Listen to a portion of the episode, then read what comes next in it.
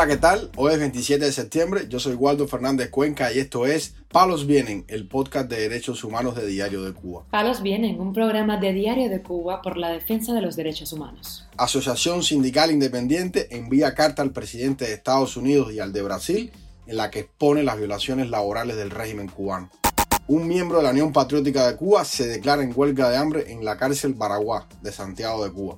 Después de estar vigilado por varios días, la seguridad del Estado cita al esposo de la activista Aniet González. Lo más relevante del día relacionado con los derechos humanos en Palos Vientos. Comenzamos informando que la Asociación Sindical Independiente de Cuba, ASIC, envió una carta al presidente de Estados Unidos, Joe Biden, y a su par de Brasil, Luis Ignacio Lula da Silva, solicitando su apoyo para que en la isla se respeten los derechos de los trabajadores, incluyendo la negociación colectiva y el derecho a huelga. La misiva de la Asociación Sindical se produjo luego de que tanto Biden como Lula anunciaran en la Asamblea General de las Naciones Unidas una iniciativa conjunta para la protección del trabajo decente, con respaldo de la Organización Internacional del Trabajo. En la carta, fechada el 25 de septiembre, la organización independiente cubana expresó satisfacción por esta iniciativa que, apuntaron, renueva las expectativas en el avance de una agenda de vital importancia en el desarrollo de sociedades más justas. No obstante, el sindicato independiente cubano reiteró a ambos mandatarios las anomalías que se cometen contra los trabajadores en la isla cuando reclaman sus derechos. La misiva señala que las respuestas a cada petición es la violencia por parte de las instituciones del Estado cubano, la normalización de la impunidad es un hecho que contribuye al afianzamiento del miedo y la resignación a un modelo de sociedad condenada a la involución. El secretario general de la Asociación Independiente de Cuba, Iván Hernández Carrillo, afirmó también en esa carta que en Cuba el derecho a la huelga y a la negociación colectiva siguen siendo una quimera. Carrillo explicó que los cubanos no pueden garantizar tres comidas al día para su familia, en medio de una gran inflación y la caída del poder adquisitivo debido a la ineficiencia de un modelo económico obsoleto. Ante este panorama, el sindicalista independiente pidió tanto a Biden como a Lula instar al régimen de Cuba a firmar los protocolos de su iniciativa conjunta.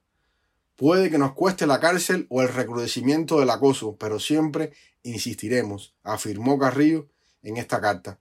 La asociación de Biden y Lula no es jurídicamente vinculante y aspira a sumar a otros países.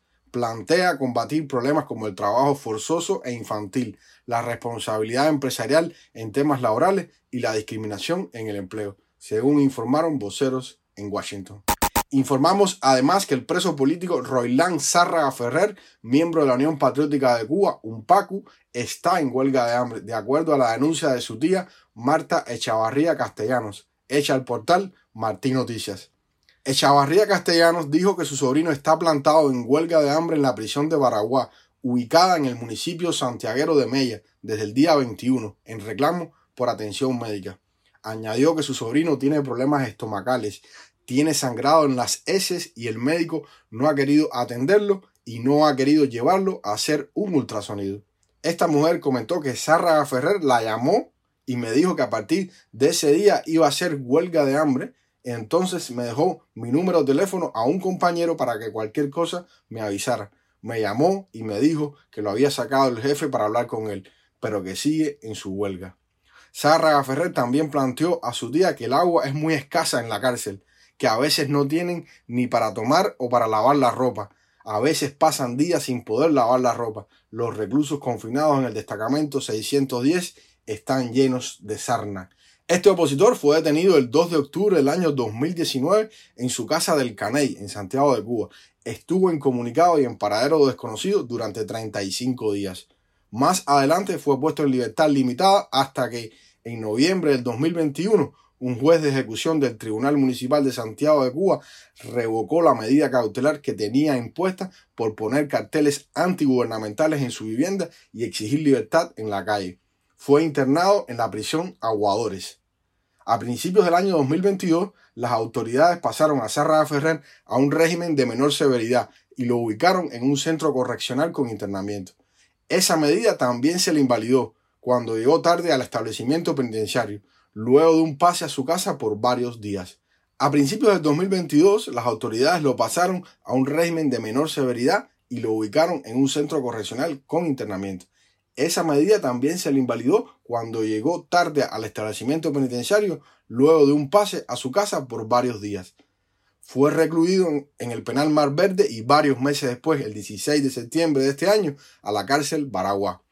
Sarra Ferrer, José Pupo Chaveco y Fernando Bayán fueron los tres activistas que junto al líder de la Unión Patriótica de Cuba, José Daniel Ferrer García, fueron sancionados en febrero del 2020 por los cargos de lesiones y privación de libertad debido a la acusación de otro opositor.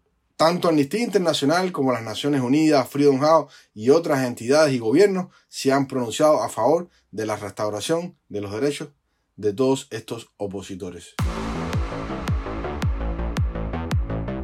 Palos viene. Para finalizar, informamos que luego de permanecer bajo vigilancia debido a la cumbre del G77 Machina realizada en La Habana, José Alberto Mesa, esposo de la presa política Aniet González García, fue citado este martes por la policía de la ciudad de Camagüey. Según publicó el Observatorio Cubano de Derechos Humanos, Mesa debía comparecer a las 10 de la mañana ante la primera estación de la Policía Nacional Revolucionaria. Hasta la elaboración de este podcast no se han tenido más noticias de este activista. Desde el 15 de septiembre, cuando comenzó en La Habana la cumbre del G77 Machina, Mesa se encontraba con vigilancia policial cerca de su vivienda. Su esposa fue arrestada el 23 de marzo de este año por sumarse a la campaña artística Drapo, idea original del artista Luis Manuel Otero Alcántara y luego secundada por integrantes de la sociedad civil cubana para reivindicar la libertad de uso de los símbolos patrios. Luego de cinco meses de reclusión, en agosto pasado la Fiscalía cubana solicitó para esta activista cuatro años de cárcel por el supuesto delito de ultraje a los símbolos patrios. Aniet González García fue recluida primeramente en la sede de la Seguridad del Estado en la ciudad de Camagüey y posteriormente llevada a la cárcel Kilo 5 en régimen severo, ubicada en el reparto Albaiza de esa misma ciudad. El juicio contra Aniet González estaba previsto para este mes de septiembre, pero hasta el momento no se ha realizado. Palos Vienen, un programa de Diario de Cuba por la defensa de los derechos humanos. Estas han sido las noticias de hoy en Palos Vienen, el podcast de derechos humanos de Diario de Cuba.